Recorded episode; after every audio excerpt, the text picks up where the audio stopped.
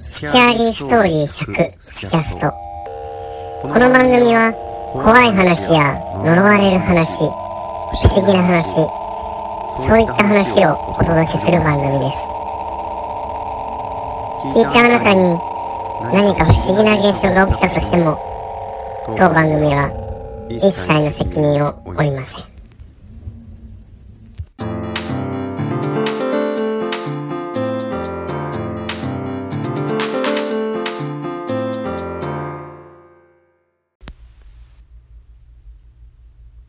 特殊清掃これは僕の知り合いが特殊清掃っていう仕事をしてた時の話なんですけどまあ大体特殊清掃の仕事って聞いたらこう人の死体っていうのを想像するされるらしいんですけど実際にはその死体が亡くなった後の部屋の掃除そういったのがほとんどになります。そしてその動物の場合っていうのがあって動物の場合は死体が残っていることが結構あるんですね。長期の旅行で犬を室内に放置していた。そういったお客さんから依頼が電話が来ることが多いらしいんですけどそういう仕事だからこそ死体のあったシミの上にまだ死体があるような錯覚を起こしたりとかたまには錯覚じゃ片付けられないようなおかしいことが起こったりもするらしいんですけど、まあ、慣れてくると不思議と気にならなくなるそうですね。そしてその友人が働き始めて2年ぐらい経った頃の話になります。一件死んだペットの依頼の処理の依頼があって、まあ、小さい会社だったらしいんですけど受付の電話対応もその本人がしたんですね。そしたら上品そうな声のおばさんでいかにも金持ちっていう雰囲気の口調だったらしいんです。どういった現場でも、まあ、一度は現地見積もりっていうものが必要でしてで見積もり金額と作業内容が通れば契約書の作成で契約成立という流れを説明して了承をいただいてから営業の2人と現地調査に行くんですね。そして営業担当は、まあ、基本的には作業はしないんですけれども営業は見積もりそういったものを全てに現場に行く分、まあ、会社としてはこう受け入れないようなやばい案件でしたりそういったお客様と接するから離れという、ま、嗅覚があるそうでその時もそのお客の家に向かう車の中で営業の人が「今回はちょっと変なお客さんかもしれんな」みたいなことを言ってたらしいんですね。人が死んだ場所の案件だといろいろと事情を確認して書面にする必要があるんですけれどもペットの場合は所有物扱いになるので確認する規則がないらしいんですね。それでも大抵のお客さんは勝手に説明をしてくれるんですけども確かに今回の電話対応からは全くこう現場の背景が見えてこなかったんですね。それに気づいた頃に、まあ、目的地に着いたんで少しドキドキしながらインターホンを鳴らしたんです今家は3階建てで洋風な雰囲気の一軒家玄関から出てきた人は、まあ、電話通りのイメージ通りの小綺麗なおばさんでいかにもお金持ちっていう感じで雰囲気も良くて、ニコニコと挨拶もしてくれて「お兄さん若いのに大変だね」みたいなよく話しかけてくれる人だったんですね。そして営業担当が周りに人がいないことを確認してから一通り見積もりの流れを説明してで家に入ったんですよ。中はもうとにかく綺麗な感じだったんですけれどまあやっぱり異様な匂いがするんですね。でマスクをつけないで、まあ、来ていたことをとっても普通のフランシュタイのあった家とは比べ物にならないほど匂ったんですね。営業担当はもうほんと顔色も変えてなかったんですけれどももうお客さんがこの中で平然としていることだけがすごい不気味でした。そして階段を1段上がるごとに匂いがだんだん強くなっていくんですね。3階が現場らしくてお客さんを1階残して2人で階段を上っていったんですよ。で3階に着いたところでまあ絶句しました。床一面に猫の死体が山ほどあったんですよ。もう思わずその友人を吐きそうになるのを必死で抑えて営業担当が「お前下に降りてろ」って合図をしたからその通りにしたんですね。それから1時間ぐらい2階でぼんやりしながら待ってたんですよ。すると営業担当が降りてきて200匹いたって言うんですよ。もう当時春先でまあ腐敗がそこまでひどくないっていうのと宇治が湧いていないってことは説明されて数をもう一度確認するとちょうど200匹ということだったんです。普通の一軒家になんでそんなに猫の死体があるのかっていうよりもちょうど200匹っていう数字が友人はとても怖かったと言ってましたね。でお客さんが待つ1階に降りて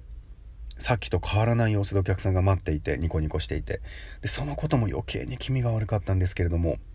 営業担当はもう淡々と見積もり金額を伝えてでお客も了承して契約書を交わして日取りの打ち合わせを済ましてで帰るんですけど帰りの車の中で「大丈夫か?」って営業担当に聞かれたらしいんです、まあ、その時は何も言えなかったらしいんですけど、まあ、入社した時にこう説明されている「ペットはあくまで所有物」という言葉をこうなんとなく思い出したそうですねそして見積もりの3日後に作業開始になったんですけれども当日は自分をその友人を含む4人で作業予定だったんですけれど見積もりに一緒に来てくれた営業担当も応援に来てくれてまあ、その時の友人の様子に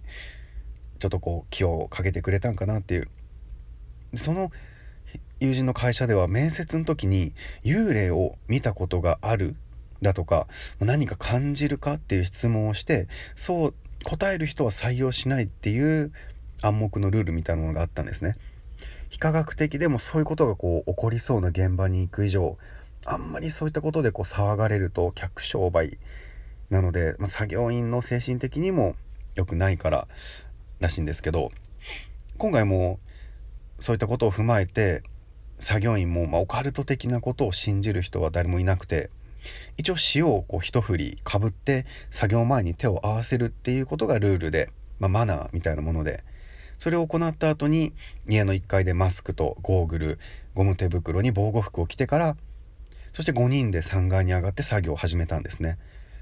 まあ、周辺の住人に配慮しながら死体は袋に入れた後でさらに段ボールに入れてトラックに積み込む、その後のことは、まあ、詳しく話はできないんですけども、ま不法投棄だったりそういった違法な処理ではなかったそうですねで淡々と猫の死体を袋に4匹ほど入れて段ボールで梱包するっていう作業を何時間か続けてで全てトラックに収め終わりました。その後は作業員はトラックで処理に向かって残った営業担当と自分の2人でまあハウスクリーニングとまではいかないんですけれども防臭処理から簡単な清掃を行ったんですね。昼過ぎから作業を開始したんですけど、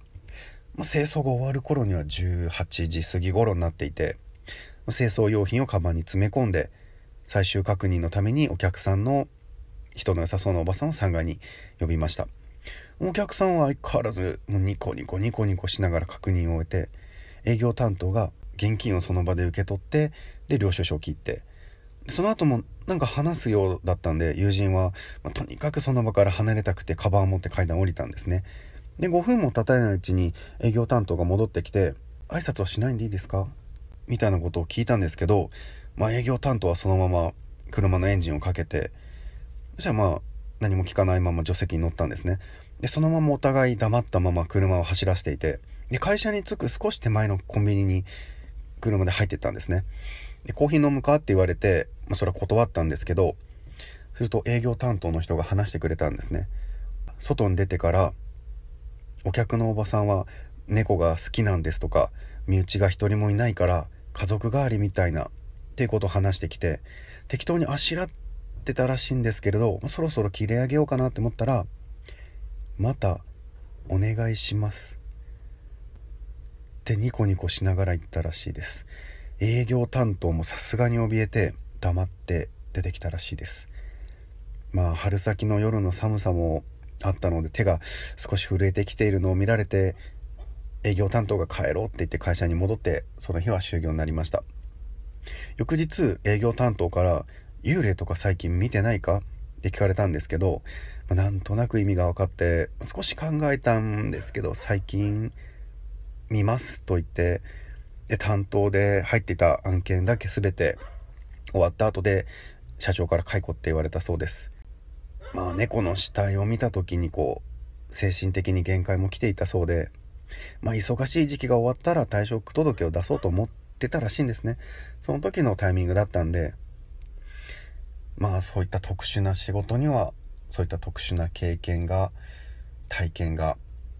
あるのかもしれないです。またお願いします。またお願いしい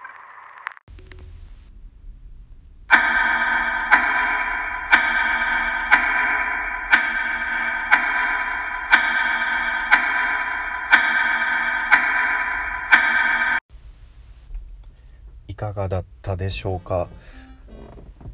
今回はちょっとリアルな怪談トーク風に声の加工もなしで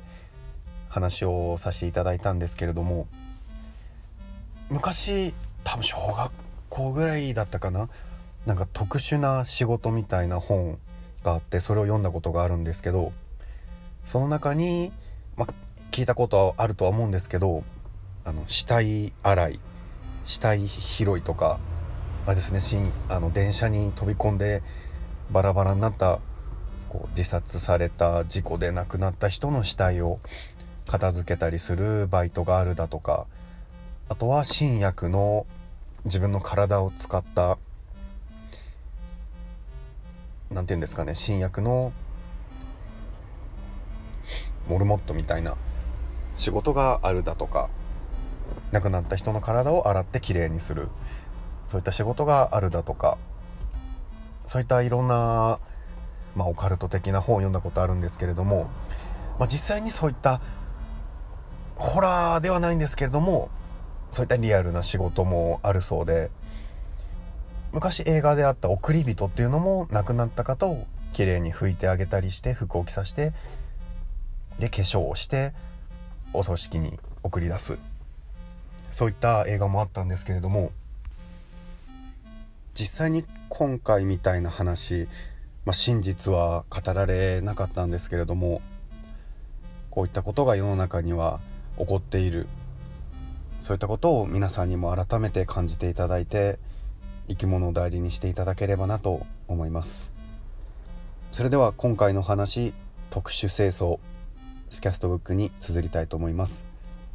スキャーリーストーリー略してスキャストストーリーテラーのバオタカでした。